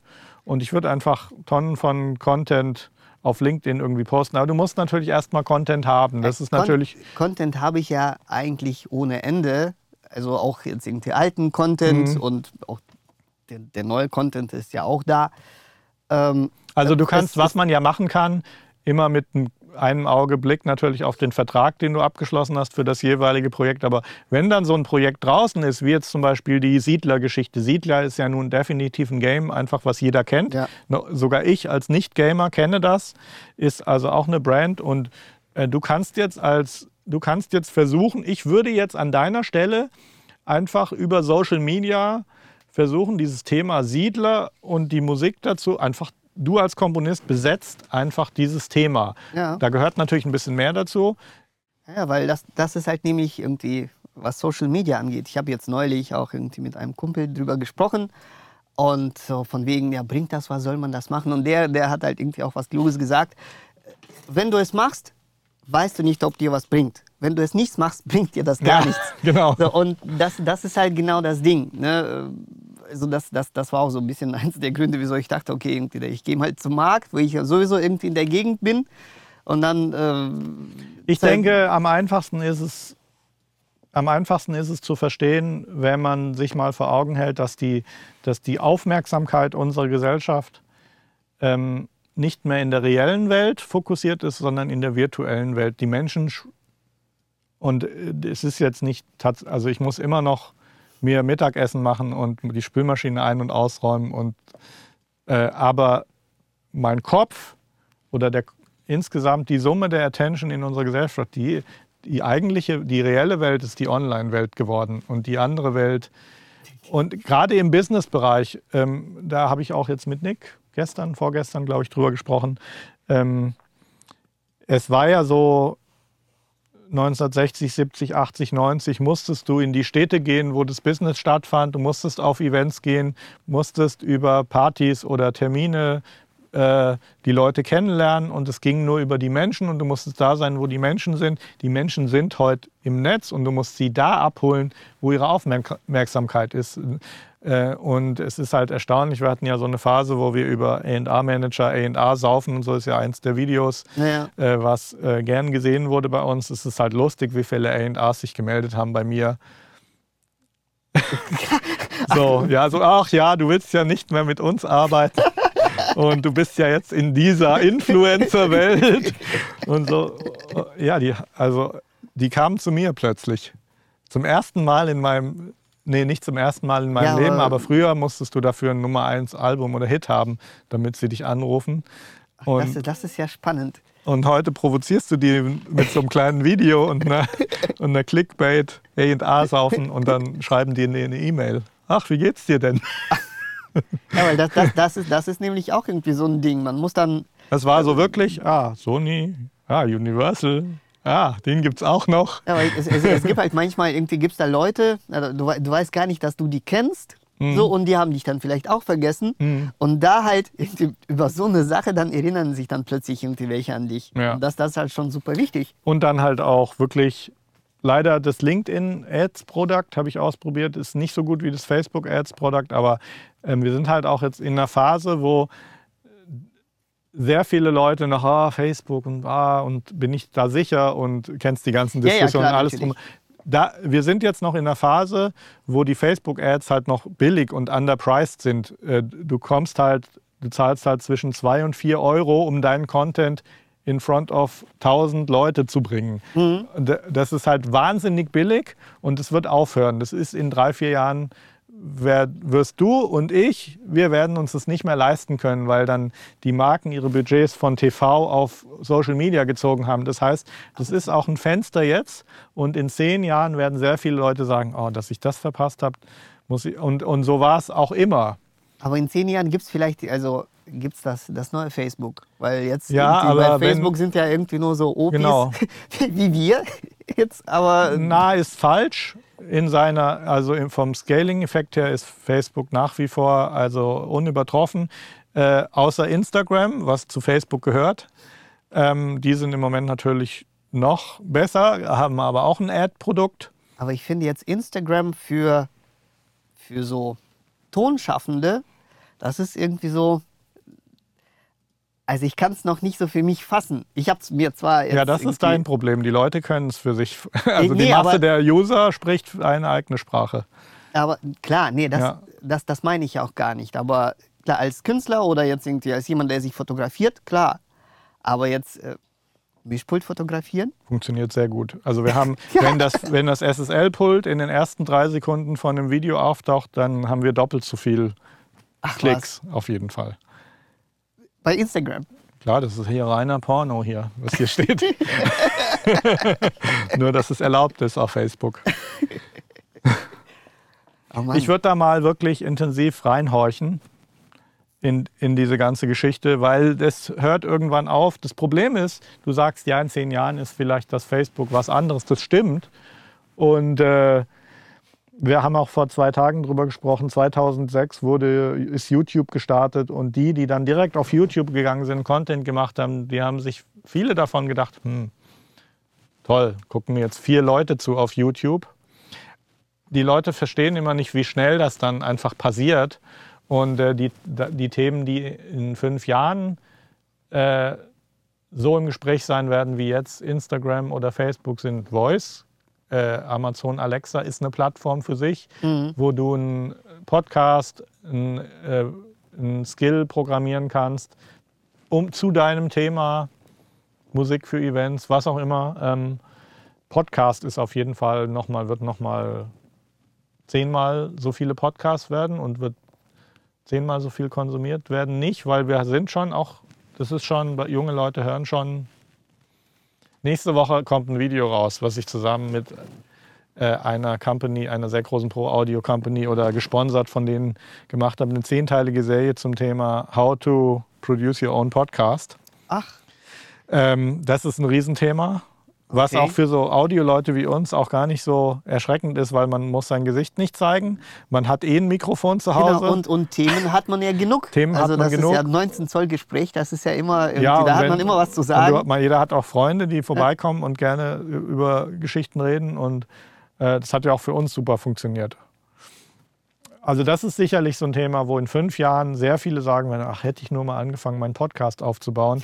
Weil dann ist es immer so, wenn du dann siehst, okay, da sind ein paar schon durch die Decke gegangen, dann hat man auch, also dann haben auch viele von denen, die in der vorherigen Welt große Player waren, sagen dann, ah, so wie die berühmten TV-Stars, die dann sagen, hm, jetzt habe ich noch immer keinen Facebook und Instagram. Das ist ja total peinlich, wenn ich ja, Ja. damit anfange und dann sehen die Leute, ich habe nur ja, dann lass es und dann ist es auch irgendwann vorbei, die Karriere. Einfach, das ist so das Problem, dass die alte Welt immer sagt, ja, aber mein Ding ist ja hier das Ding und ich muss ja jetzt nicht da und dann bist du halt plötzlich weg vom Fenster, während die Welt und die Aufmerksamkeit ganz woanders ist. Ich habe eine Tochter, eine Elfjährige, wenn ich mich mit der über Stars unterhalte und wen sie kennt oder so, die, die YouTuber, Julian Bam und Co. in einer bestimmten Altersgruppe das sind die neuen Popstars. sozusagen. ähm, die, die, meine Tochter kennt Britney Spears nicht.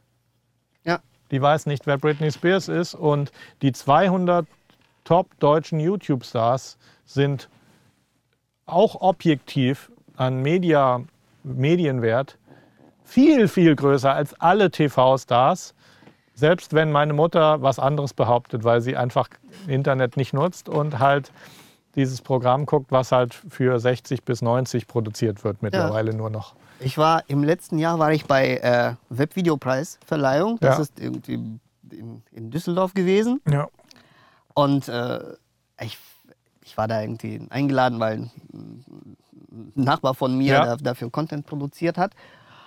Äh, und also mir war halt irgendwie diese ganze Welt überhaupt nicht bewusst. Und die YouTuber, die haben, also das waren halt richtige Popstars. Ja. Die haben sich auch so präsentiert, die sahen auch so aus. Die verdienen auch so, wie sie aussehen. Ja? Milli- Millionen, ja. Und das, das war für mich äh, also eine ganz, äh, ja, äh, also ich wusste gar nicht, dass es diese Welt gibt. Ja. Ne? Weil man ist dann irgendwie ab einem, wir sind ja jetzt nicht alt, aber man ist ab einem bestimmten Alter, verliert man so ja, den Draht zu, zu diesem Ja, da- Pop-Geschäft oder Da kriege ich jetzt wieder die Kurve. Keine Ahnung, ich, ich weiß jetzt nicht, wie auf YouTube. Nennen wir zwei Beispiele. iJustine ist die Nummer 1 Apple-Influencerin auf YouTube. Äh, die hat halt auch mit zehn Leuten angefangen, zehn Zuschauern angefangen, ihre YouTube-Videos zu drehen. Hat dann, klar gibt es dann den viralen Moment. Die hatte zum Beispiel das erste iPhone gekauft und nach einem Monat von dem, von dem Provider, der das iPhone damals, ich weiß nicht welcher es war in Amerika, eine Telefonrechnung von 300 ausgedruckten Seiten bekommen. Darüber ein YouTube-Video gemacht, ist dann damit groß geworden. Casey Neistat, auch einer der, der YouTuber mit dem größten kulturellen Einfluss, gerade auf Filmemacher, der hat auch mit wen, das sind halt die Leute, die in 2006, 2007 da waren und gesagt haben, ich habe die Geduld, ich mache jetzt mal weiter. Ich habe so, weil nur durch, ich glaube, wenn du drin warst in dem System, dann hattest du schon so ein Gefühl, dass, okay, ich kann jetzt kein Geld damit verdienen, es gucken mir nur zehn Leute zu. Aber ist das nicht die Geduld, sondern das ist, ich glaube, das ist ja bei denen einfach die, die Motivation, ich möchte was machen. Ja, und vielleicht auch, ich habe keine andere es gibt eh keine andere Möglichkeit, weil ich, ich äh, die großen Media, die, großen Media Companies, die geben mir jetzt keine Tech-Show. Also mache ich jetzt meine eigene Tech-Show auf YouTube und die ist jetzt größer als die größte Tech-Show der größten amerikanischen TV-Sender. Aber mein, meinst du, die gehen tatsächlich irgendwie mit der Prämisse, jetzt werde ich groß auf YouTube? Ich glaube nicht. Ich glaube, die, die gehen einfach hin, die machen das.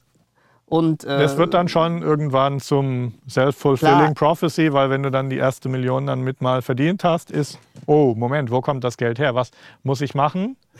Teilweise ist dann natürlich auch so, du kannst damit auch dein eigenes Ende schon vorprogrammieren, weil dann einfach du plötzlich nur noch für Brands Content machst und dein ursprünglicher Zweck, authentisch irgendwie interessante Sachen zu berichten, plötzlich von Brands weggekauft wird.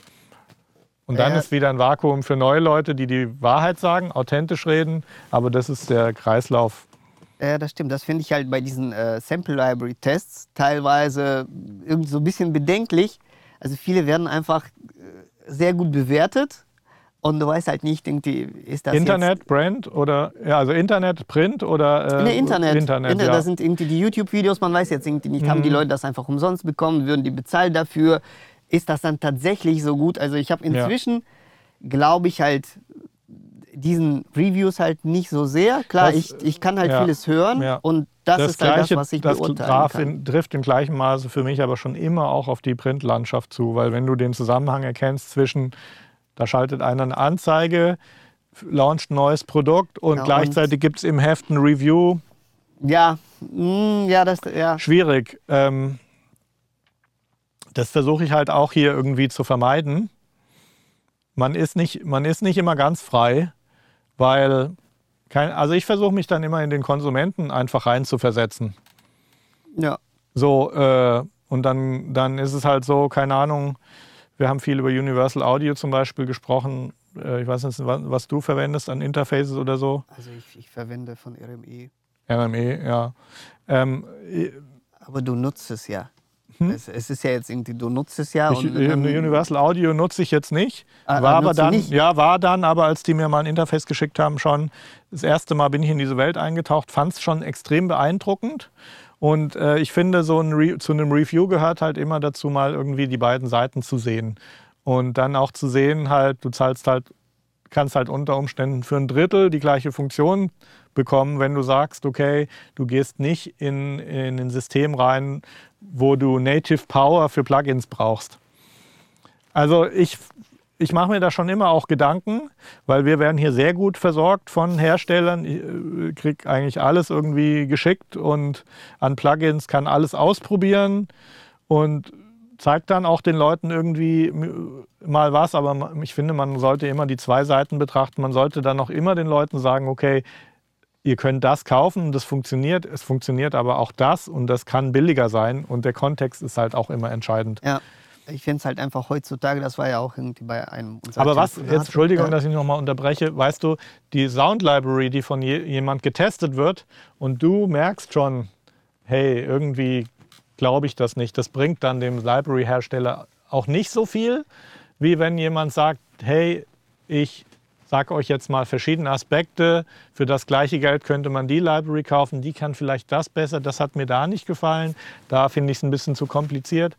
Ähm, Im Endeffekt, jemand, der sich so ein Video ansieht, der hat ja vor, was zu kaufen. Und ähm, wenn der das jetzt kauft und dann sieht, oh, der hat mir aber was ganz Schlimmes schon verschwiegen, ehrlich gesagt, in dem Test, dann ist ja die Glaubwürdigkeit des Influencers dann in dem Moment auch weg, finde ich. Also ich, das ist schon komplexer das Thema als ich sammle jetzt äh, Gier ein und erzähle, dass es super ist und äh, die lieben mich dann, die Hersteller. Also ich finde, gerade wenn man eine eigene Brand aufbaut, dann muss man den Leuten wirklich auch einen echten Value geben. Nee, das, das ist richtig. Das, das stimmt wohl. Komplexes Thema. Ja. Jetzt sind wir vom Hundertsten ins Tausendste gekommen. Ihr könnt wahrscheinlich den ganzen Tag noch irgendwie. Erzähl doch mal so ein paar, mich würde jetzt einfach noch mal interessieren, erzähl doch mal, gib doch mal ein paar Beispiele, Projekte, für die du gearbeitet hast, Events, also mal so Name-Dropping-Time. Also Name-Dropping-Time, okay. Gut, die Siedler, das ist jetzt die Ubisoft. Dann habe ich äh, für die Electronic Arts, habe ich dann von 2005, äh, 2013 bis 2017 auf der Messe halt äh, auch Musik gemacht, mhm. also für die Sizzle-Trailer. Dann habe ich jetzt für äh, das letzte New Year's Eve in Dubai auf Burj Khalifa Post-Production mhm. und Additional Music gemacht. Also das war irgendwie das höchste Gebäude der Welt mhm. mit, mit Picture Mapping ja. äh, Projektion. Äh, sowas gab es dann äh, sonst noch also für Mercedes äh, habe ich dann einige Shows gemacht, tatsächlich in, in Ausland dann eher. Mhm, mhm. ähm, also es sind Präsentationen von neuen Automodellen. Genau, ja. auch für, äh, für Porsche, für bestimmte Veranstaltungen mhm. habe ich gearbeitet, auch mhm. Musik geschrieben. Mhm. Also für genau darf ich nicht sagen. Ja. Ähm, Hast du ähm, sind dann teilweise auch bei unterschiedlichen Brands. Triffst du dann manchmal die gleichen Leute wieder oder sind das völlig andere Teams jeweils? Ich, ich, also ich treffe dann bei äh, nee, es, es, sind unterschiedliche Brands, aber häufig dann dieselbe Person. Okay. Oder sowas, weil es ist halt. Also die, die, die Eventagentur wird einfach für die Show oder für Medienproduktion gebucht. Okay. Es ist aber äh, nicht so, das heißt, dein, dein, dein B2B-Partner ist dann auch eher die Agentur als der, Richtig. die Marke. Richtig. Verstehe. Also mit der Marke habe ich häufig nichts zu tun. Es ist auch ab und zu mal so, dass zwischen mir und dem Endkunden da irgendwie noch zwei ja. Agenturen dazwischen ja, ja, hängen. Und da, da käme wahrscheinlich irgendwie Social Media und sowas dann irgendwie. Super nützlich, weil, dann, vielleicht, nützlich, weil, weil dann vielleicht der, die ganzen Mittelsmänner, die da drin hängen, dann die Info erfahren, dass du das, die Musik gemacht Richtig, hast. Richtig, weil das, das dringt natürlich bis zum Endkunden nicht durch, wer das gemacht nee, du hat. Hast eine, du hast eine Agency, die macht die Makrostrategie für, für Marke A und äh, die hat dann noch Subunternehmer, die für bestimmte Dinge zuständig sind. Ja. Und es kann sein, dass die Eventagentur über einen Subunternehmer engagiert wurde und die Eventagentur engagiert dann dich. Ganz genau, also das ja. ist dann irgendwie so, Chain of Command ist da manchmal ja. sehr verworren und deswegen ist es halt da halt auch tatsächlich wichtig, irgendwie sich zu positionieren, sich zu präsentieren und auch, ja. wie wir besprochen haben, mit dem Gesicht. Ja, oder allein über Search, wenn jetzt jemand das entsprechende Event eintippt, Event sowieso da und da Musik, dass du halt dann auch, auch auf, auftauchst. Also da ist halt SEO gut, wenn du natürlich dann mit einem YouTube-Video auftauchst. Äh, halt also das funktioniert einfach. Ich sehe ja, wenn wir hier in unserem Studiofrühstück über irgendwas reden, ich stelle das dann auf YouTube zwei Tage später und ich habe Captions in YouTube, dann ist ja jedes Wort von Googles YouTube Search erfasst, was gesprochen wurde. Und wenn ich dann, okay. äh, theoretisch könnte man mal probieren, ob Jewgeni Porsche Musik Events dann dieses Video bringt. Aber das wäre der ideale Fall. Ja. Es muss ja auch, äh, es ist halt häufig bei solchen Events, also manchmal so, manchmal so, dass, äh, dass die Show an sich halt schon so opulent ist, dass die Leute dann, äh, ja, ähm, also das ist halt alles sehr intensiv, so dass dann irgendwie so, dass die, äh, dass deren äh, Empfindungen halt irgendwie schon total abgestumpft sind. Mhm. Es ist alles laut, die Musik ist super intensiv, dann Mhm. irgendwie fahren noch Autos vorbei, es Mhm. gibt Feuerwerk und Mhm. vielleicht kommt da irgendwie noch eine Tänzerin irgendwie von der Decke dann ja, auch noch. Ja. Das ist dann irgendwie so, so ein Overkill. Aber irgendjemand macht x Wochen später ein ähnliches Event und steht vor dem Problem, wer führt das durch? Ja, Und so funktioniert, wer kann das jetzt machen? Klar, viele haben dann ihren Go-To-Guy, der das schon immer für die macht. Aber der Go-To-Guy kann auch mal wechseln, der kann zu teuer werden. ja, ja oder krank Beim letzten Mal klang es nicht, Ja. war unangenehm. Der hat meine Freundin angebaggert. Viele Gründe führen dazu, dass dann mal ein neuer Guy reinkommt. Oder auch, äh, ich will jetzt mal den probieren, der da immer auf LinkedIn die geilen Sachen postet. Stimmt. Weil der hat nämlich schon das und das und das und das und das gemacht. Und das habe ich tatsächlich von ihm auch das und das gesehen. Und das würde total gut passen zu dem Event, was ich jetzt Ja. mache. Ja, das, das wäre halt tatsächlich dann so der nächste Schritt von mir, dann sich dann Genau. auch auf Social Media zu positionieren, weil bis jetzt habe ich halt sehr, sehr wenig gemacht. Und äh, also Was ich mir jetzt so überlege, ähm, du bist dann eigentlich der Kunde für ein Produkt, was ich noch nicht habe. richtig, genau. Was also, und vielleicht ist es auch ein Free-Produkt oder ein Video, wo ich einfach mal, was würdest du dir jetzt wünschen an Info von meinem Channel? Oder ist es ein YouTube-Video, ein mehrteiliges, wo ich sage, dein Start in Social Media als Musiker oder Musikproduzent oder Also ich würde dann was, nach was würdest du jetzt suchen, wenn du jetzt heimgehst und sagst, hm, der Marc hat eigentlich recht gehabt, ich muss das jetzt mal angehen und ich würde mir natürlich auch wünschen, dass du, wenn du es angehst, das halt auch richtig machst. Welches Paket von Informationen bräuchtest du oder würdest du suchen in dem Fall? ich wüsste jetzt nicht, was ich äh, suchen würde, aber ich, was, was ich mir wünschen würde, Ja. Weiß ich schon. Wahrscheinlich würde es Sinn machen, so Was würdest du Mini- eintippen, Mini- was äh, würdest du eintippen in Google oder ja, YouTube? wahrscheinlich irgendwie Tutorial, äh, Social Media. Music Producer. Music. Ja, ja, vermutlich. Music Producer, Composer. Die Promotional Skills for, for Composer. Ja. Also irgend, irgendwie sowas. Weil es ist tatsächlich äh, eine, ähm, wie wir schon, also was ich schon erwähnt habe, der Komponist so vom Wesen her, das, das ist halt nicht der Künstler. Der Künstler, der möchte halt irgendwie nach draußen, der möchte ins Rampenlicht, Genau. der ist auch äh, im äh, optimalen äh, Fall ist auch eine Rampensau. So, der Der Composer, will irgendwas kompensieren aus seiner Kindheit. richtig, genau. so, der, der Producer Oder vielleicht hat er, kann singen und steht deswegen Genau, da. er oder, oder, oder, oder meint, dass Ja. er das irgendwie kann. Und irgendwie ein Producer oder Composer ist so ein Scheußwesen, der verkriecht sich halt gerne so in seinen Keller oder in in Er sein muss ja die Geduld auch haben. Auch. Genau, Ja. und äh, vielleicht präsentiert er sich nicht gerne, Mhm. muss das aber tun. So, und solche Leute brauchen natürlich Hilfe. Mhm. Und äh, da wäre dann tatsächlich äh, so ein Produkt nützlich und sinnvoll. Mhm. So und in Form wahrscheinlich von, also das ist so für mich persönlich so Miniseries, also Mhm. nichts Langes. Also eine Stunde würde ich mich nicht hinsetzen und Mhm. irgendwie mir reinziehen, aber so Du, 10, also, 10 bis 5 Minuten Häppchen, wo ich dann. und auch so knallhart mit Bullet Points, mach das, mach das, mach das? Oder Also wahrscheinlich zuerst kurze Erklärung, was man, äh, was man machen könnte. Mhm. Und so machst du das. Oder Mhm, keine okay. Ahnung, so funktioniert Vermarktung bei, bei LinkedIn. Weil Ja. es sind halt teilweise jetzt zum Beispiel, äh, also Social Market, also man muss sich halt, in jedes Thema muss man sich reinfuchsen. Mhm. Es ist halt irgendwie nichts, wo, wo man irgendwie von vornherein irgendwie alles weiß.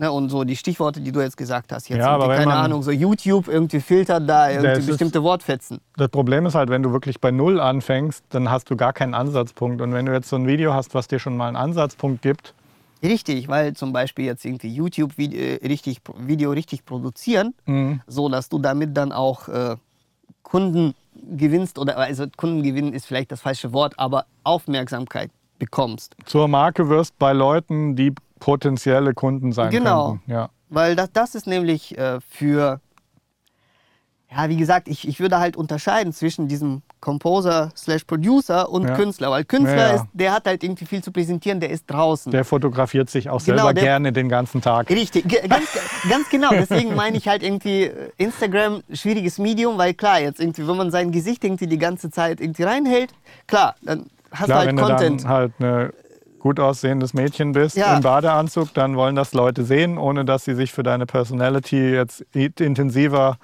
Richtig. Und ähm, oder ich, ich habe zum Beispiel kein SSL-Pult. Mein Arbeitsplatz ist jetzt nicht so spannend wie deiner. Aber nichtsdestotrotz mh, müsste man dann irgendwas generieren. Und das Naja, so, du kannst, ich würde, ich würde authentisch einfach über deine Arbeit reden, weil da kannst du vielen Leuten was mitgeben, weil du bist auf jeden Fall an einem Punkt angelangt, von dem viele andere auch träumen. So, ich habe Auftraggeber, ich verdiene damit mein Geld, Ja. ich mache das beruflich. Ja. Das ist ja schon mal, da bist du ja schon in, in 1% drin. Ja, das stimmt schon. Und, äh, aber da wäre zum Beispiel eine, eine wichtige Hilfestellung, wie backe ich das halt richtig ein? Ja. Weil jetzt irgendwie so ein Video zu machen und irgendwo hinzustellen, das ist nur die Hälfte der Arbeit. Ja, ne? ja. Wahrscheinlich irgendwie kommt dann noch irgendwie die, die gleiche Menge an der Arbeit noch auf einen zu, das irgendwie in die richtigen Kanäle zu lenken, das irgendwie mit richtigen Ja, es Text ist, zu es vers- ist auch so, dass da die ersten Videos, die man macht, einem auch das Feedback geben. äh, Man lernt auch dann. Also ich glaube, das erste Video ist erstmal ein Lerneffekt fürs zweite und fürs dritte und so weiter. das ist, also ich glaube, du sprichst jetzt vom Inhalte produzieren. Es geht aber nicht, glaube ich, nicht nur um Inhalte produzieren, Mhm. sondern die halt, wie du schon sagtest, es gibt bei YouTube so ein Feature, was halt irgendwie da die Worte rausliest. Ja, genau. Ich wusste davon gar nichts. Mhm, Und mhm. eben diese Sachen, Genau. weil jetzt einen Podcast zu machen, ist an sich ist jetzt nicht, äh, nicht so schwer, wenn man jetzt irgendwie was mitzuteilen hat Mhm. irgendein, The irgendein Thema. Aber das dann halt irgendwie, wo stelle ich das, wo, wo stelle ich das rein? Bette ich das irgendwie auf Ja, das- Soundcloud, der wo das reine, irgendwie der, keine Wie hört? das mit dem Podcast geht, dann habe ich tatsächlich das Video für dich schon produziert. Es kommt nächste Woche. ah, siehst das du? ist ganz einfach. Podcast ist auch sehr attraktiv, weil es für mich auch mit die, eine der effektivsten Formen ist. Weil es ist ja auch so, du suchst ja gar nicht eine Million Leute, die dem zuhören, sondern du willst eine spezifische Nische suchen. Und wenn du in deinem Podcast über diese Dinge redest, dann spricht sich das auch rum. Mhm. Hey, da, vielleicht auch in den Eventagenturen, hey, da ist ja, der Jevgeni, der erzählt gute Sachen, die für uns interessant sind. Der einfachste Trick ist ja, du lädst die Leute, die deine Auftraggeber sind, in deinen Podcast ein, weil dann können sie sich selber präsentieren. Stimmt. Dann äh, hören sich, oh, der sowieso von der Konkurrenz, der war beim Jevgeni, hör da mal rein. Ja, es So ja auch, würde ich anfangen. es ist ja auch viel einfacher, als auf irgendeinem Kongress aufzutreten. Oder, ne, keine Ahnung, wo da halt dann auch die Leute sitzen. Ja, Weil hier erreichst du dann geografisch von einem Ort viel, viel mehr Personen. äh, wir haben jetzt dem Johnny, der das Ganze noch editiert für den Podcast, jetzt auch viel Arbeit bereitet.